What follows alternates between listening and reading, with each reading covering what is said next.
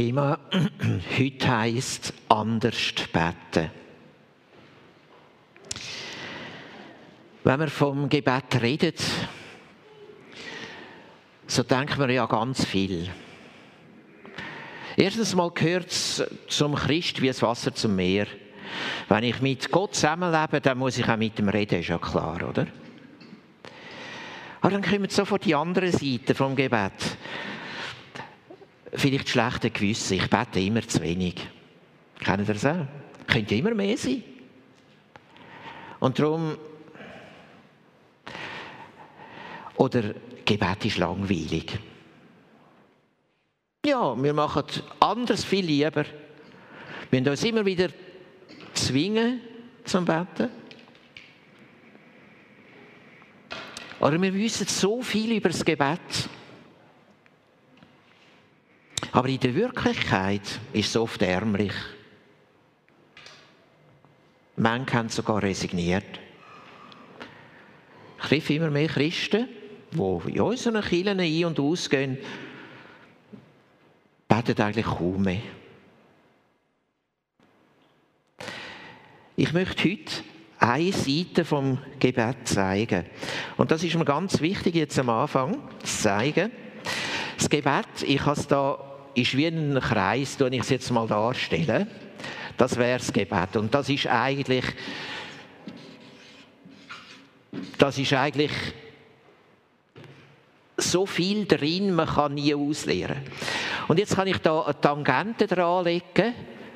Zum Beispiel könnte jetzt das sein, Anbetung. Ich kann eine Tangente dranlegen, Dank, ich kann das andauernde Gebet und so weiter. Und je mehr, ich kann eigentlich mich nur immer annähern. Aber je mehr Seiten ich vom Gebet beleuchte, desto mehr wird das Ganze irgendwie abgerundet und ich spüre etwas vom Ganzen vom Gebet. Also, ich werde jetzt heute vom Andersbeten reden. Vielleicht etwas, wo wir gar nicht so viel im Blick haben. Dazu lese ich Johannes 2, Vers 1 bis 11. Am dritten Tag war eine Hochzeit in Kana in Galiläa und die Mutter Jesu war dabei. Jesus aber und seine Jünger waren auch zur Hochzeit eingeladen. Und als der Wein ausging, sagte die Mutter Jesus zu ihm, wir haben keinen Wein. Jesus antwortete ihr, Frau, was geht mich das an? Meine Stunde ist noch nicht gekommen. Seine Mutter sagte zu den Dienern, was er euch sagt, das tut. Es standen aber dort sechs steinerne Wasserkrüge für die Reinigung, wie sie bei den Juden Sitte war, und in jedem gingen etwa 100 Liter. Jesus sagte zu ihnen, füllet die Wasserkrüge mit Wasser. Und sie füllten sie bis oben hin. Und er sagte zu ihnen, schöpf nun und bring's dem Tafelmeister. Und sie brachten es ihm. Als er aber den Wein kostete, der Wasser gewesen war und nicht wusste, woher er kam, die Diener aber wussten es, die das Wasser geschöpft hatten, rief der Tafelmeister den Bräutigam und sagte zu ihm, jeder gibt zuerst den guten Wein und dann, wenn sie angetrunken sind, den schlechteren. Du aber hast den guten Wein bis jetzt zurückgehalten. Das ist das erste Zeichen, das Jesus tat. Es geschah in Kana in Galiläa und damit zeigte Jesus seine Herrlichkeit. Und seine Jünger glaubten an ihn. Da steht, es ist das erste Wunder, wo Jesus da hat öffentlich. Und ich bin überzeugt, er hat damit auch ein Zeichen gesetzt. Das ist bewusst. Indem, dass er kommt und sagt, ich beschenke euch. Und zwar ganz toll, ganz wunderbar mit Gutem. Es ist ja erstaunlich. Das Erste, was Jesus macht, er löst ein Luxusproblem. Die haben ja damals recht gefeiert, eine Woche lang Hochzeit gefeiert und dann haben sie falsch geplant, der Wein ist ausgegangen. Ja, man könnte ja sagen, du mach einfach mit Wasser weiter, oder?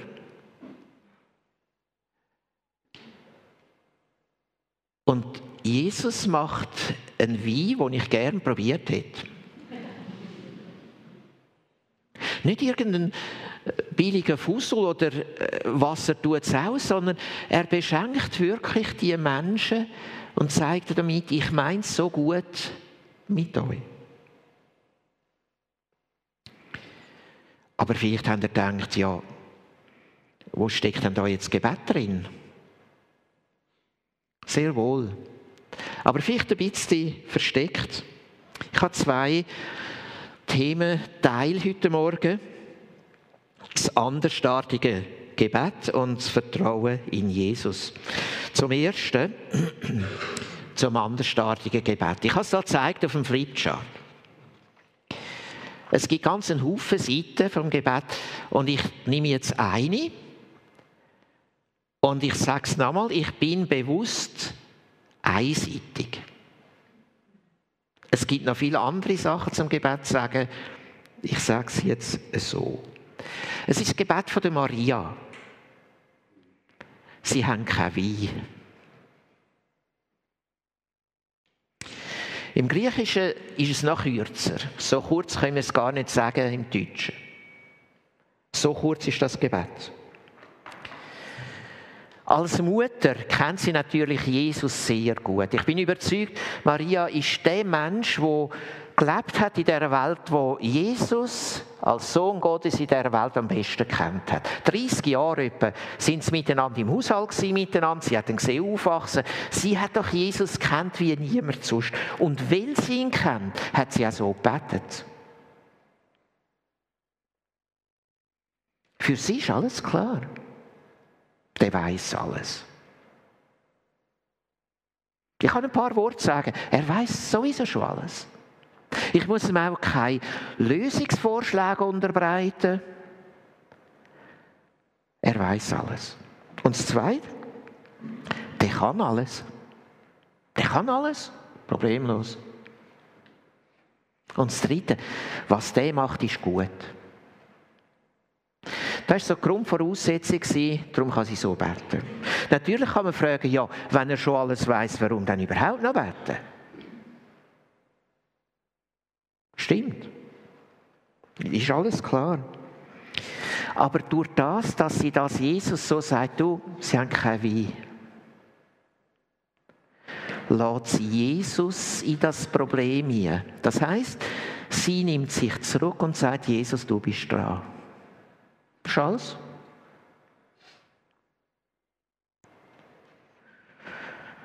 Sie überlässt das Problem dem, was es lösen kann. Das heißt, das Gebet ist eigentlich nur ein Zeichen, Gott, ich vertraue dieser Sache dir. Und Gott sieht das. Die Worte spielen eigentlich gar keine Rolle. Genauso hat Jesus nachher beten gelehrt. Wir lesen es in Matthäus 6, 7 und 8. Da sagt Jesus zu den Jüngern, wenn ihr betet, sollt ihr nicht viel plappern wie die Heiden, denn sie meinen, sie werden erhört, wenn sie viele Worte machen. Darum sollt ihr ihnen nicht gleichen, denn euer Vater weiß, was ihr nötig habt, bevor ihr ihn bittet. Jesus bringt es auf den Punkt und sagt, der weiß schon alles. Und denk nicht, weil du jetzt wie verrückt bettest, dass ich jetzt deine Gebetsleistung, die Gott bewegt, vergiss es. Darum sind nur eigentlich die drei Wörter nötig von der Maria lange. Und dann fährt Jesus weiter dort bis eben Text und lehrt Jünger beten, das sogenannte Vater unser. Und was sind das für knappe, starke Sätze? Dein Name werde geheiligt, dein Reich, das wäre jedes Mal eine Predigt, dein Wille geschehe und so weiter. Nur Gott, um das geht's, um das geht's, um das geht's.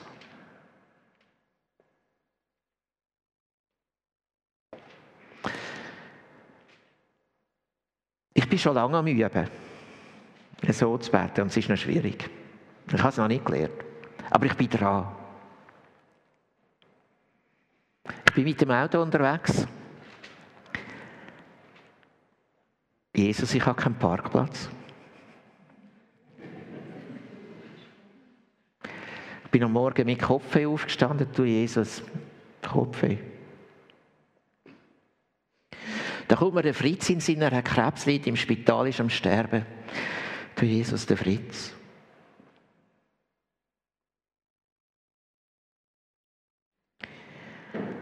Und dann kommt es mir in den Sinn, du, in unserer Gesellschaft, in unserem Land ist so vieles schwierig. Ah, Jesus, im Moment ist es Bern-Session. Ich sitze im Zug hin und sehe sage, Jesus, schau mal den Mann da hin. So traurig. Und so kommt plötzlich Jesus in mein Leben ein. Und das Gebet in mein Leben ein und breitet sich aus, ganz natürlich und irgendwie total befreiend. Ich muss es nicht erklären. Er weiß es ja schon. Weiß es besser. Ich muss ihm keine Lösungsvorschläge machen. Jesus, du kannst doch und, und, und. Ich weiß, er kann es. Und darum sage ich es ihm einfach. Ein paar Worte. Und vertrauensvoll, das schon. Ich nehme jetzt das mit dem kurzen Satz, jetzt ist es bei dir. Dort, wo es hingehört.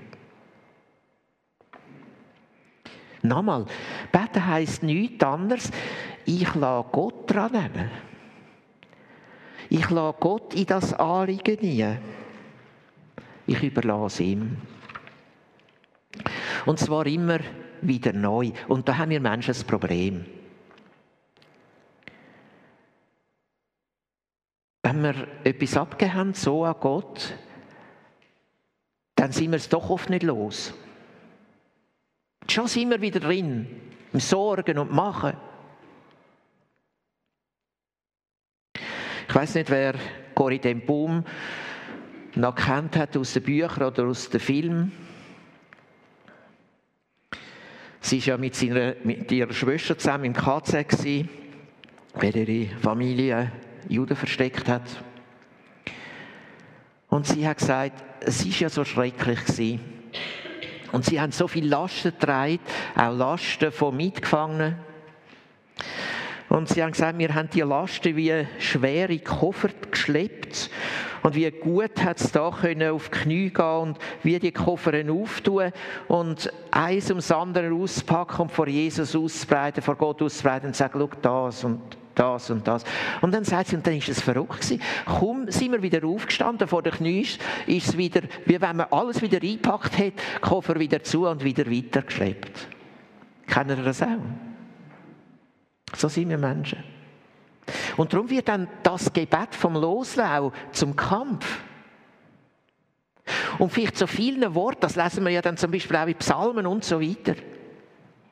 Aber nicht, dass das Gott braucht. Das brauche ich. Das ist für mich eine Hilfe, dass ich immer wieder loslassen kann, dass ich vor Gott klagen kann, dass ich und so weiter. Das ist eine Hilfe, die Gott mir schenkt. Aber nicht, dass meine vielen Worte ihn bewegt. Er braucht es nicht. Er weiß schon alles. Und jetzt geht es weiter. Vers 4. Jesus antwortete ihr, Frau, was geht mich das an?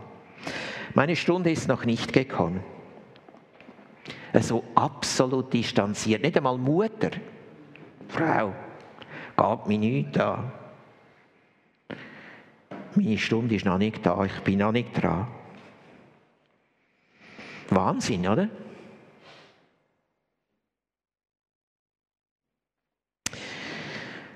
Jesus hat zweifellos verstanden, was sie meint. Aber er hört offenbar nicht. Er scheint bitte abzuweisen. Ich weiß nicht, ob es Maria verstanden hat im ersten Moment. Da kommt mir etwas anderes in den Sinn. Auch ein Gebet, das wir wahrscheinlich überlesen, weil es so ähnlich ist. Es war auch Maria. Martha, Lazarus. Freunde von Jesus. Jesus ist aber nicht um und der Lazarus ist krank geworden, todkrank. Und sie schicken zu Jesus und sagen, Jesus, und wieder so ein kurzes Gebet, der, den du gern hast, ist krank. Punkt. Und die kommen zu Jesus, Lazarus, den du gern hast, ist krank. Und was passiert? Nichts. Jesus bleibt noch ein paar Tage und Lazarus stirbt. Ganz ähnlich wie da. Es gibt nachher ein viel größeres Wunder von der Auferweckung vom toten Lazarus, aber das haben sie jetzt noch nicht gesehen. Gebet ist manchmal schwierig. Ist eben nicht wie ein Automat, wo ich meinen Wunsch oben nie gehe und dann kommt der Hörung unten raus. So hätten wir es gern. Interessant in unserem Text ist, für Maria scheint das kein Problem zu sein, weil sie Jesus kennt, weil sie ihn gut kennt.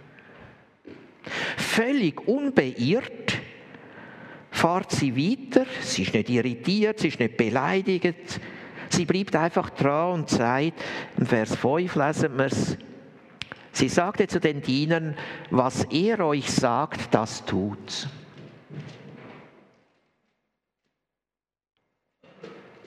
Wir beten ja eigentlich meistens umgekehrt. Gott, was ich dir sage, das tun. Ja, ist genau da umgekehrt. Was er euch sagt, das tut. So redet eine mutige Frau.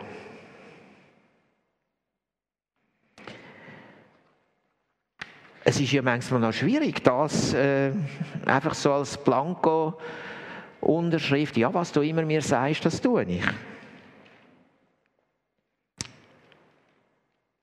Es ist ja nicht immer so einfach, auch Jesus zu hören. Ich weiß nicht, wie es euch geht. Ich bin nicht immer so sicher. Damals hat er geredet und man hat ihn gehört mit Wort, aber ich habe ja schon gemeint, dass sie Jesus und ich habe mich täuscht. Das ist nicht immer so klar. Damals nicht und heute nicht. Und dann einfach sagen, mal, Jesus, ich bin parat. Oder dann kann es ja sein, dass das, was er sagt, mir dann wirklich nicht passt. Dann ist es ein Risiko zu sagen, ja, was du mir sagst, das tue ich. Wir haben ja auch unsere Wünsche. Oder dann ob es dann am Schluss auch funktioniert.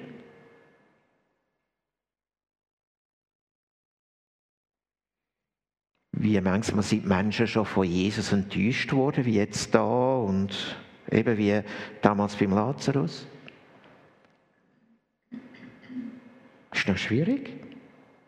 So einen Blankoscheck, was er mir sagt, das tue ich. Da gibt es so viel Wenn und Aber. Aber ist das nicht das Fundament vom Leben als Christ? Ist es nicht etwas wie der genetische Code?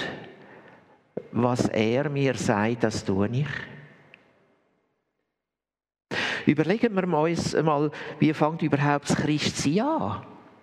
Da bin ich irgendwo unterwegs im Leben, wie alle anderen leben. Ich tue, was ich will. Ich bin auf dieser Richtung unterwegs. Und plötzlich kommt Gott und sagt, stopp. Ich will, dass du da durchgehst. Mit mir lebst. Auf mich hörst. Und wenn ich Christ werde, dann los ich und sage, okay, das, was ich vorher gelebt habe, was ich will, ich kehre mich und jetzt läuft es da durch. Nämlich, was er mir sagt, das tue ich. Das ist das Prinzip vom Christ. So bin ich es nicht. So bin ich gestartet und so soll ich unterwegs sein und bleiben. Und jetzt ist es eigenartige, dass Gott uns immer wieder prüft. Er stellt uns immer wieder die gleiche Frage. Gilt das immer noch? Was ich dir sage, tust du es noch? Er sagt wieder etwas Neues, tust du es noch? Und jedes Mal ist es eine Bestätigung, ja, er tut es noch oder sie tut es noch. Schön. Schaut es so an, wenn Gott euch das fragt. Die Bibel ist voller Beispiel. Gott hat immer wieder nur die eine Frage, was ich dir sage, tust du es? Bist du bereit, mir zu vertrauen, mir zu folgen? Und dann passiert etwas ganz Komisches. Vers 6 und 7. Jesus sagte zu ihnen, füllt die Wasserkrüge mit Wasser. Und sie füllten sie bis oben hin.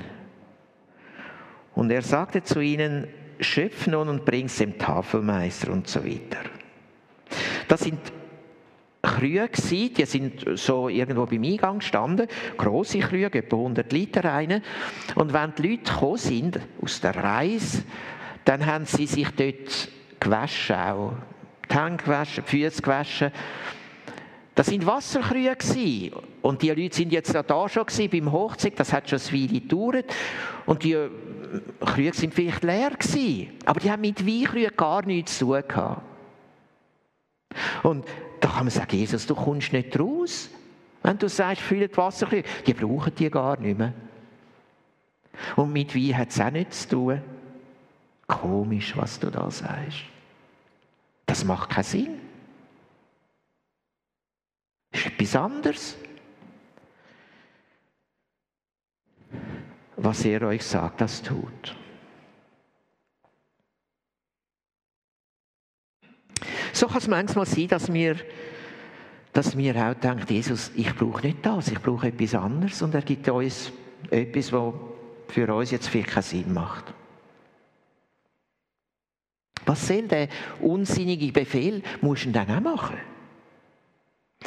Es ist das Prinzip vom Glauben, dass ich darauf eingehe, wenn Gott redet, selbst wenn ich es nicht sehe. Glaube ist sehr wohl etwas, wo im Kopf stattfindet. Das fängt dort an, aber nachher muss in Bewegung vom Leben übergehen. Glaube muss sich bewegen, sonst ist es nur der halbe. Und zwar auch dann, wenn es vielleicht schwierig ist, wie da. Sie machen es. Und das heißt, sie haben Krüge bis zu oberst gefühlt. Mir gefällt das.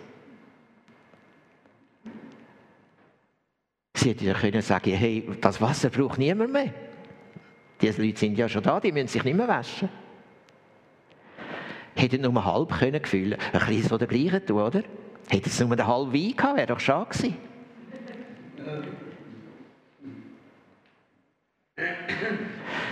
Ist für mich ein Wort gegen unsere Halbherzigkeit.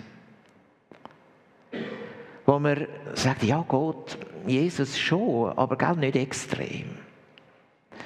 Und äh, wir wissen ja eigentlich schon, aber ich habe ja doch auch meine eigenen Bedürfnisse und so weiter. Wir versuchen dann Jesus irgend mit etwas Halbem zufriedenzustellen und sind dann oft enttäuscht, weil es einfach nicht funktioniert, weil Jesus nicht mitmacht. Wir können auch Gott nichts schenken, auch das steht da. Wasser können wir bringen, den Wein muss er machen. Und er gibt uns ja immer viel mehr zurück, als wir ihm geben können. Das ist auch meine Erfahrung vom Leben. Ach, was können wir ihm schon bringen? Und er bringt so viel. Paulus braucht einmal das Wort 2. Korinther 9, Vers 6. Wer wenig sät, wird auch wenig ernten und wer reichlich sät, wird reichlich ernten. Er sagt das dort um einen Blick aufs Geld geben. Aber es gilt ganz generell. Ein Bauer, der nur ein bisschen Körnchen ausstreut, ja, da kommt auch nur ein bisschen, oder? Wenn du für Jesus nur ein bisschen etwas machst, wirst du auch nur ein bisschen etwas erleben. Und wenn es viel ist, ist es auch mehr, was zurückkommt. Und dann geht es so weiter. Er hat gesagt, schöpft immer noch Wasser aus diesen Waschkübeln da. Schöpf nun und bring es dem Tafelmeister, also der, der den Wein äh, probiert. Und sie brachten es ihm. Wir wissen nicht genau, wann das Wunder passiert ist, ist auch egal. Es ist einfach nachher ein super Wein und er hat gesagt, kann ich nicht verstehen, dass man den nicht am Anfang gibt und die Leute so empfängt. Weil was Gott macht, ist einfach, ist einfach das Größte. Und wieder, wo sie sich auf den Weg machen im Glauben, passiert es. Glaube muss sich bewegen. Muss auf Jesu Wort eingehen. Muss aus der Theorie rauskommen. Und erst dann heisst da offenbart Gott seine Herrlichkeit und die Jünger haben an ihn geglaubt.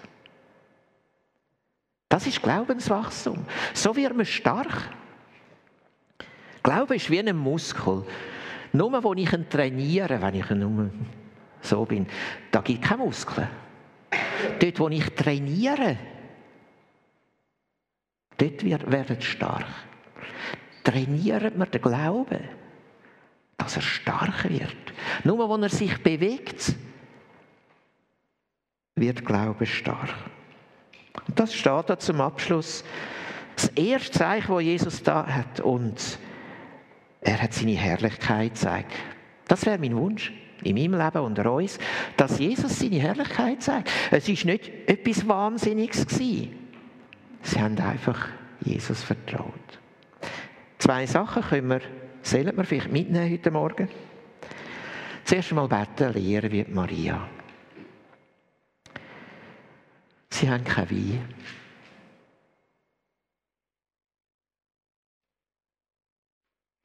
Ich muss ihm nichts erklären. Keine Lösungsvorschläge machen. Nur sagen, schau, das, gell? Und dann aber auch bewusst sagen, du bist Gott und du kannst das und darum gebe ich es jetzt dir und lass los und überlasse dir. Das ist manchmal ein Kampf, ich habe es gesagt, aber das ist bewusst. Und ich weiß, du bist gut. Ich kann loslassen, du machst das gut. Probieren wir es doch einmal. Vielleicht eine Minute lang.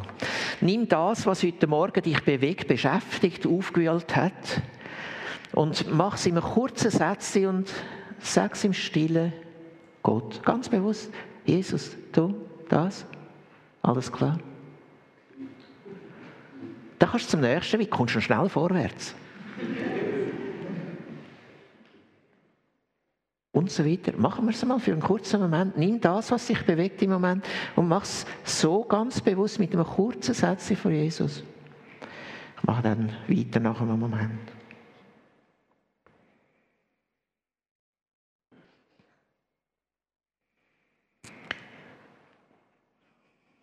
Und das Zweite könnt ihr nachher noch weitermachen, auf dem Heimweg, im Auto und wo auch immer. Das Zweite, sind wir parat, zu dem, was er euch sagt, das tut. Mehr braucht es nicht. Heißt, vertraue ihn. Und manchmal ist, es nicht so klar. Aber was klar ist, was machst, hast du schon genug zu tun.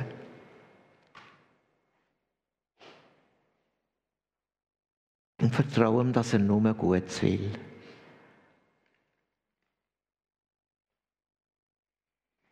Und das Schöne ist, das ist der Weg, wo Jesus seine Herrlichkeit gezeigt hat. Wünsche ich mir und euch allen auch.